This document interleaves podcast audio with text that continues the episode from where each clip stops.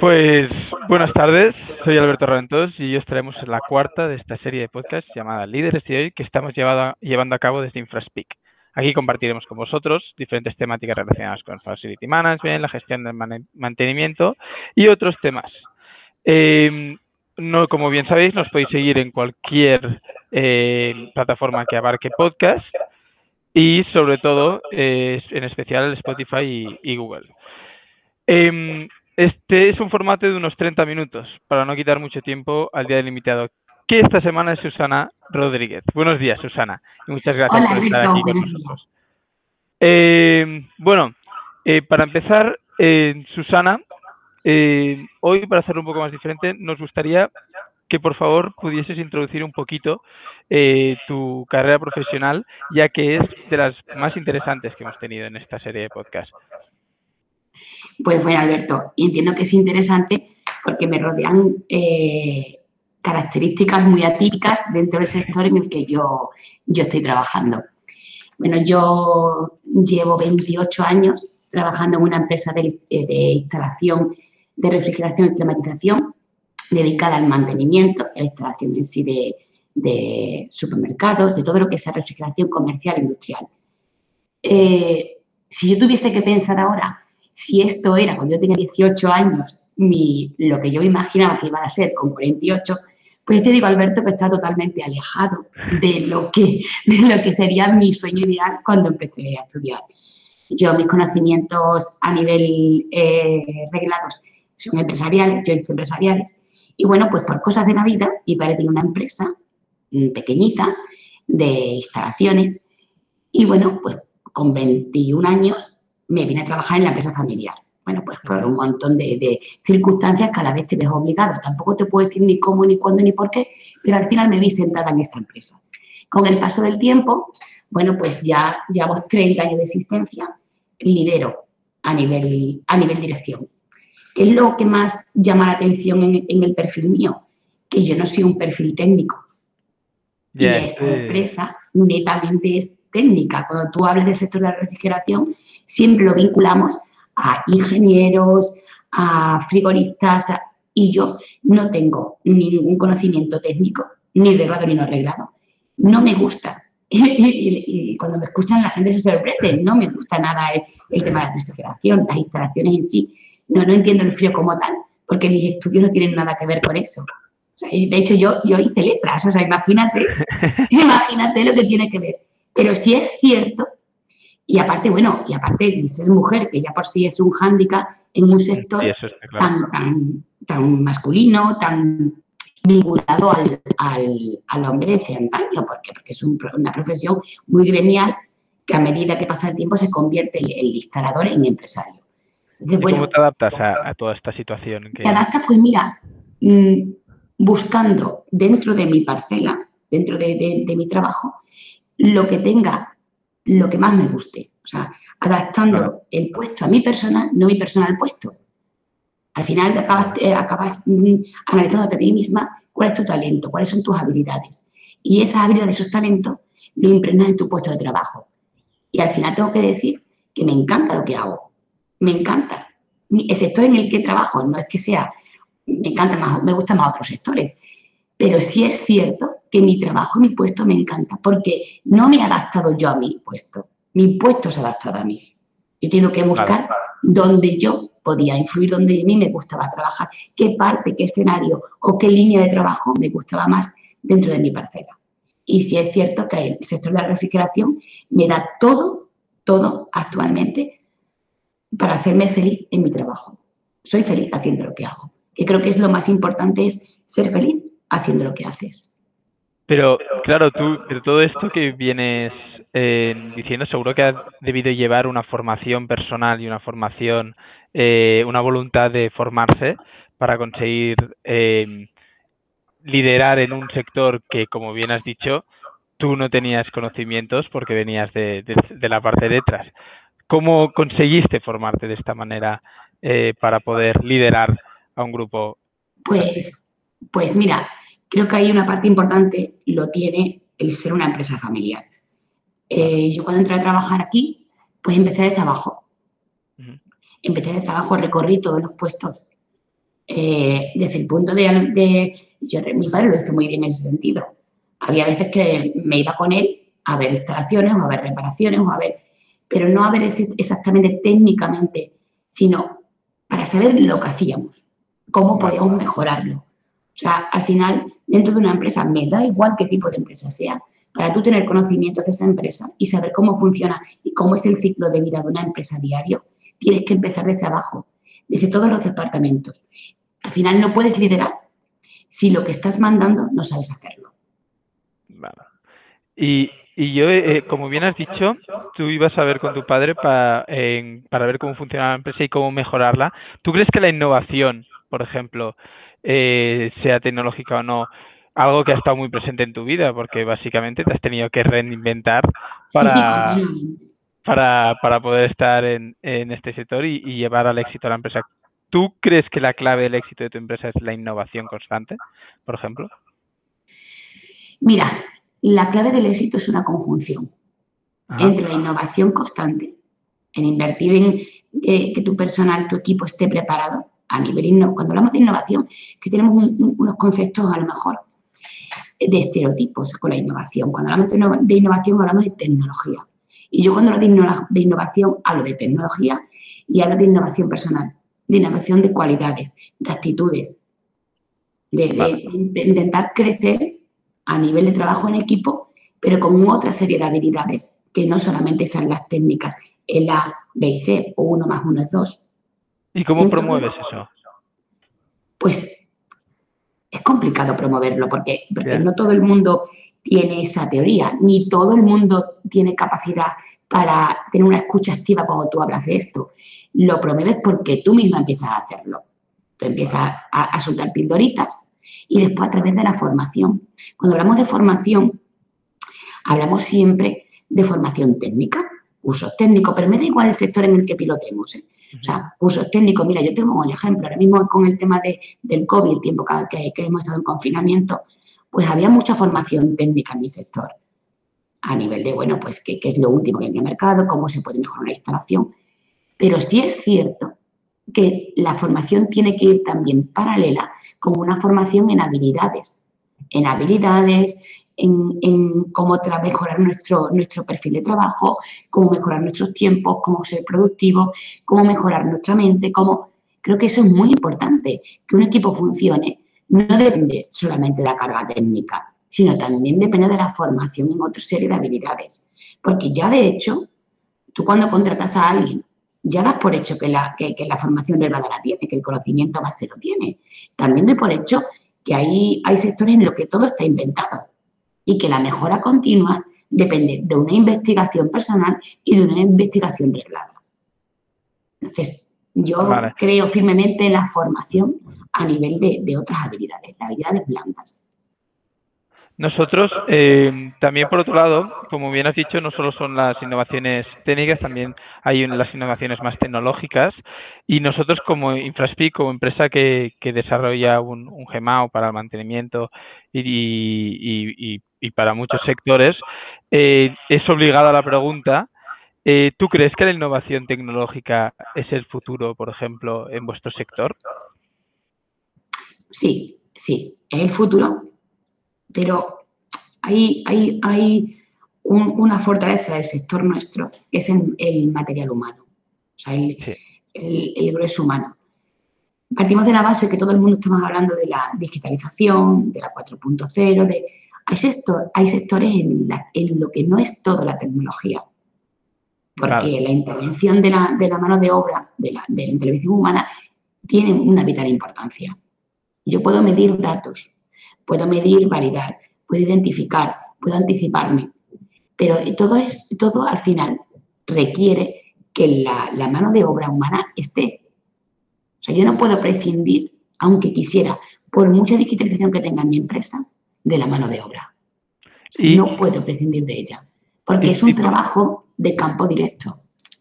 Y por ejemplo, el, eh, esto hay muchas empresas que les pasa que cuando se innovan tecnológicamente, a veces al cliente le cuesta ver al empleado detrás, a la persona que hay detrás de la empresa, que la empresa hay personas.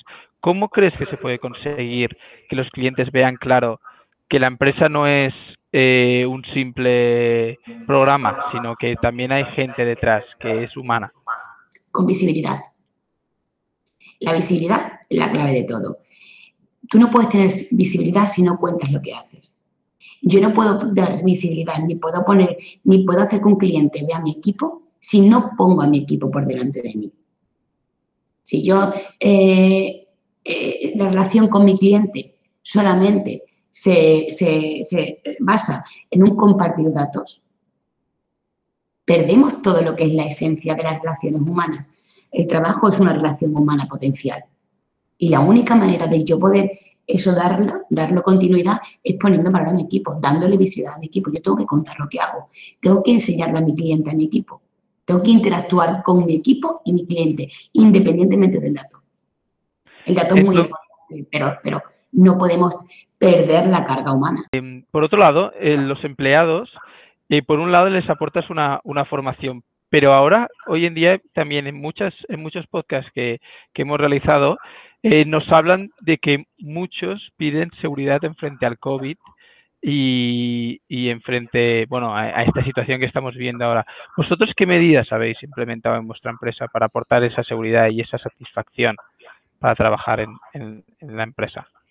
Mira, Alberto, el, equipo y, el, lo que es el, el personal tiene que sentirse seguro, tiene que sentirse a gusto, tiene que ser feliz en su trabajo para poder desarrollarse. Entonces, es vital que el, que el, empleado se sienta seguro. La seguridad frente al COVID es muy complicada cuando tú eres una actividad esencial. Nosotros durante la pandemia hemos sido actividad esencial. Hemos tenido que seguir, así como, como a lo mejor la línea de negocio, que en las instalaciones se han parado, lo que es la línea de negocio del mantenimiento, yo llevo más de mil tiendas de mantenimiento en España, no se ha parado porque teníamos que seguir dando eh, refrigeración. Claro, entonces, si, el alimento tiene que estar y las necesidades básicas tienen que garantizarse, es vital seguir teniendo una cadena de frío impoluta, seguir manteniéndola. Entonces, cuando tú eres una actividad esencial, es muy complicado garantizar la seguridad porque tú no controlas el espacio donde va a reparar tu, técnico. Entonces, bueno, la seguridad que le puedes dar es una seguridad de mascarillas, que eso automáticamente a los 48 horas no, no había medios, o sea, los primos que pueden hacer las mascarillas nosotros, encargarlas y hacerlas eh, a nivel casero, pero como tantos otros. O sea, no ha sido ningún, no, no, ha sido, no es nada lo que yo pueda presumir porque todo el mundo lo ha hecho cualquiera lo, lo hubiese hecho en mi lugar.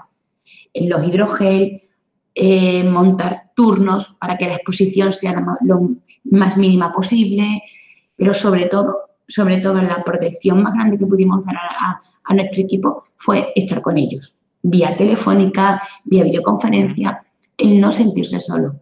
No hay nada peor que sentirse solo en tu puesto de trabajo, y más cuando tienes que enfrentarte a una exposición máxima con el tema de la pandemia, porque estás en el foco de afluencia máxima de público, que eran los supermercados. Que la protección más grande creo que es la protección anímica. Y después, eh, como bien has dicho, estáis en un sector que es esencial, eh, sobre todo en estos meses que hace tanto calor. ¿A vosotros o la pandemia os ha hecho por eh, subir, o sea, habéis tenido más, más negocio a raíz de, del calor y de la situación de que más gente está en, en casa y no puede salir tanto? ¿O al contrario también os habéis visto muy afectados por, por la pandemia? No, nosotros hemos seguido trabajando al mismo nivel. Quizá hemos tenido más trabajo, pero ¿por qué? Porque la reposición en la, alimentación era mayor. Cuanto hay más reposición, más trabajan, más trabajan todo lo que es el, aparato de refrigeración, más, más susceptible de averías es. Entonces, bueno, no hemos notado lo que es a nivel de facturación o a nivel eh, pico de trabajo, a nivel, no hemos notado la pandemia. Lo que lo hemos notado es emocionalmente. Hemos notado porque, claro, emocionalmente. Y emocionalmente porque además estamos inmersos ahora mismo en una sociedad del aprendizaje. Estamos desaprendiendo todo lo que hemos aprendido durante años y ahora estamos volviendo a aprender. Estamos ahora mismo como los, como los niños pequeños. Todo lo que era eh, hasta el 28 de febrero ya no lo es. Entonces, compaginar seguir trabajando al mismo nivel, que yo soy una afortunada, que con lo que hay alrededor y lo que ves diariamente en las noticias es eh, escalofriante a nivel económico. Si es cierto, no me puedo quejar, pero es que ahora mismo todo ese trabajo al mismo nivel está mezclado con un aprendizaje a nivel social, a laboral, a nivel personal. Entonces estamos ahora mismo explotando una burbuja. Yo cuando hablan del COVID, creo que el verdadero COVID lo estamos sufriendo ahora. Porque cuando tú estás metido, sometido a una presión tan grande como fueron los tres meses de confinamiento, vivimos en una burbuja en la que no somos conscientes de lo que hay fuera. El terror nos invade a nivel eh, familia, a nivel personal, a nivel laboral. Ahora verdaderamente estamos, somos conscientes de lo que ha pasado, está pasando y va a seguir pasando. Ahora es cuando tenemos que empezar a aprender. Ahora es el, es, el momento. Y a ver si, a ver si es verdad y, aprendemos. Un poco cambiando de tema, tú eres presidenta de la asociación Asofrío y creo que si ya, ya estás en tu cuarto mandato, ¿no? Me dijiste en el último, en la, en la llamada que tuvimos la, la semana pasada, si no me equivoco. Eh, si nos podrías introducir un poquito a ver qué, de qué trata esta asociación. Pues mira, eh, Primera Sofrío no es una asociación, es una empresa. Es una empresa de 20, un grupo de compra de 27 empresas de calefacción, climatización y refrigeración a nivel nacional.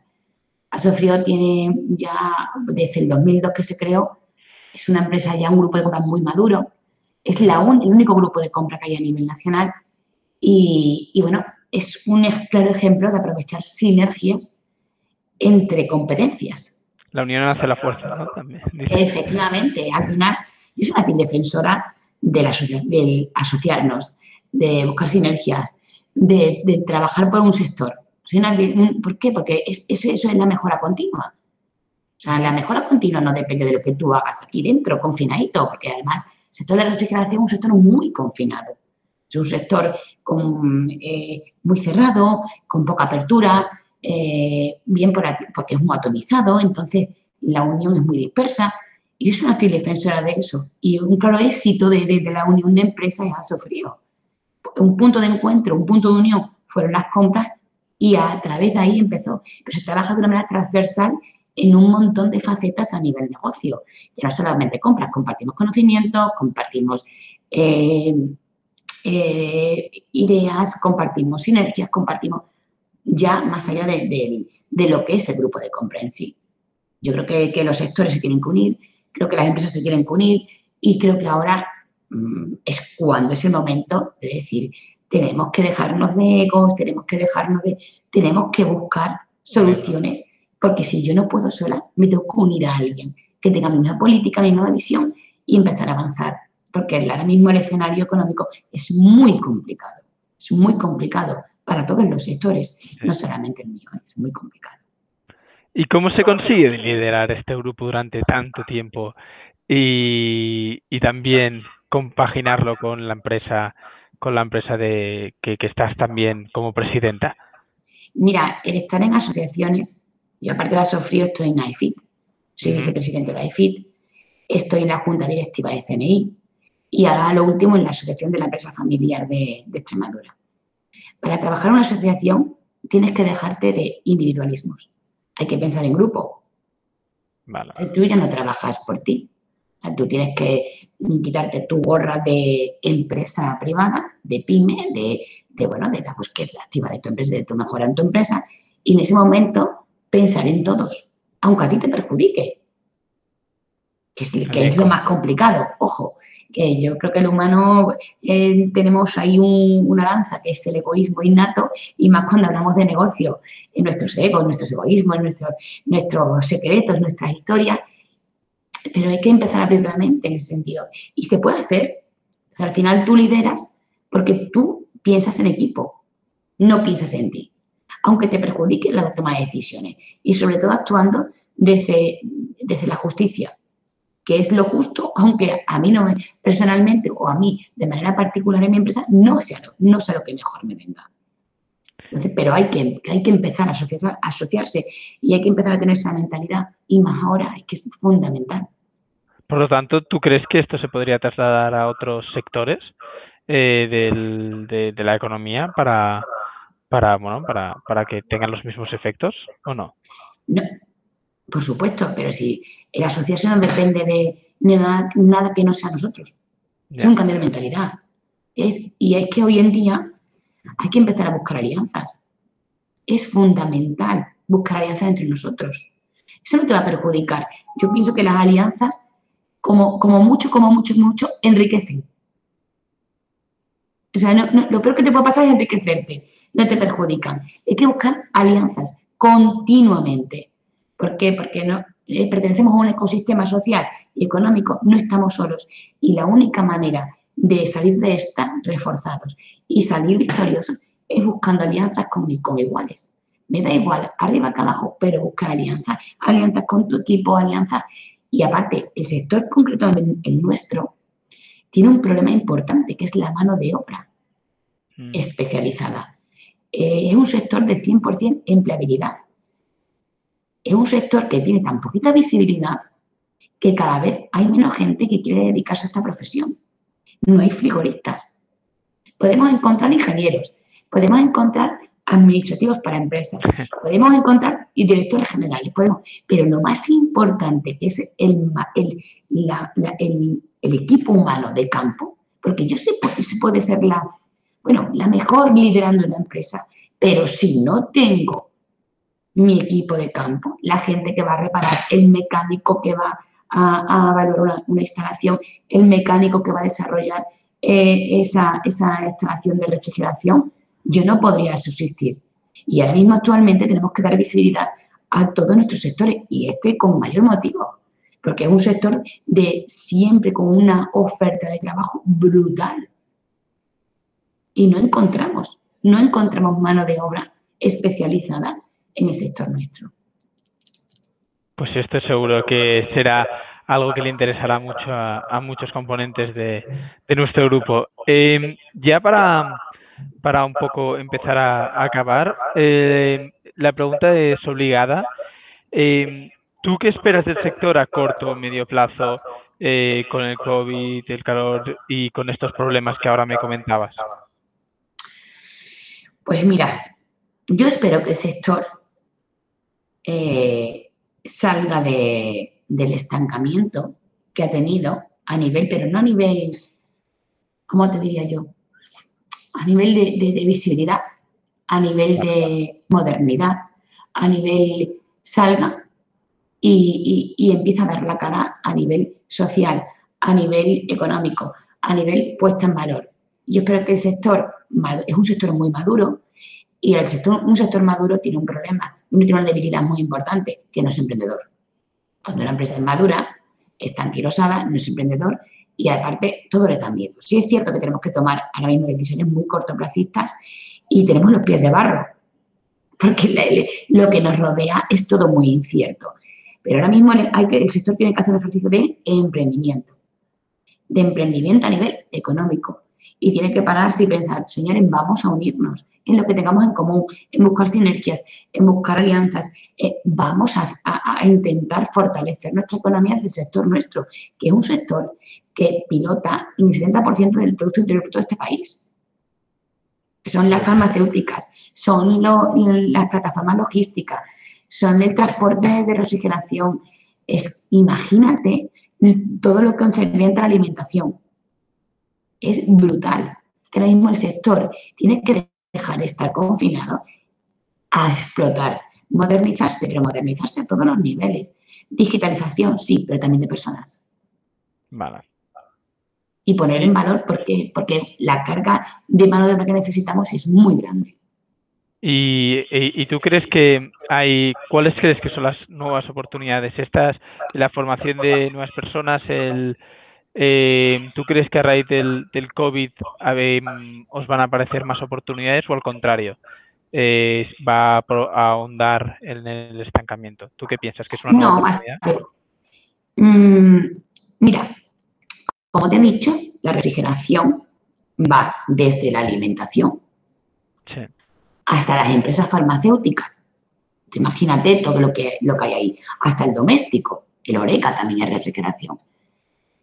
Pero claro, tú imagínate la, la, oportunidad que se nos viene. Industria farmacéutica, hospitales. O sea, ahora mismo la sanidad está en alza. La sanidad no me ha dado cuenta que hay que, modernizar. La sanidad tiene que ampliarse. La sanidad necesita constantemente eh, de nuestros servicios de refrigeración y climatización. Ahora mismo se están haciendo, eh, se han hecho hospitales de campaña. Necesita de la refrigeración para las vacunas, para, eh, para el ambiente, para que sirvamos a la alimentación. El es muy importante, que ha cogido mucho Claro, muy importante. No hemos dado cuenta del repunte que ha tenido el consumo a nivel de alimentación y sobre todo de refrigerados en la época del confinamiento. Las plataformas logísticas, ahora mismo la construcción de plataformas logísticas y la inversión en plataformas logísticas está aumentando lo que es el, inmovilizando en ese sector. O sea, la oportunidad que se nos abre es muy importante, porque hoy, ahora nos hemos dado cuenta que es una profesión sí o sí esencial. Con lo cual, eh, aparte, el gusto del consumidor está cambiando. Mm, nos hemos dado cuenta con el confinamiento que la compra online insiste. Con lo cual, los puntos de venta a nivel almacén aumentarán.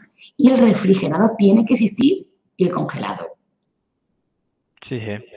Eh, pues lamentablemente tengo que ser estricto con el tiempo y me queda poco tiempo. Si quieres añadir algo más, eh, o compartir algo con nosotros? Pues mira, Alberto, mm, darte las gracias por esta oportunidad que, me das, pero más que nada por, siempre por visibilidad, por poner en valor el sector de la refrigeración y de la climatización.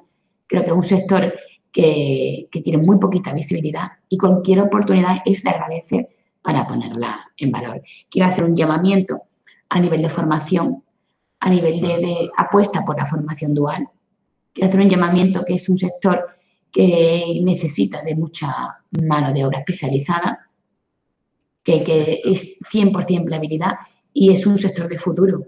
Siempre lo ha sido, pero ahora eh, tiene muchísima más fuerza por todo lo que... Ahora se ha puesto en valor, yo, en valor. Sí, sí, sí, eso está claro. Pues eh, te devolvemos las gracias y muchas gracias por tu tiempo y por compartir tus experiencias y conocimientos. Y para nuestros oyentes, esperemos que les haya ayudado y, hayan pasado un buen rato escuchando este podcast. Como bien sabéis, eh, nos podéis seguir por la página de LinkedIn de InfraSpeak España y eh, si tenéis alguna pregunta o queréis contactarnos para algún asunto sobre este podcast, no hay nada más que eh, poneros en contacto con nosotros y eh, si se da el caso, incluso podríamos derivaros a Susana. Muchísimas gracias de nuevo, un saludo a todos y hasta la próxima.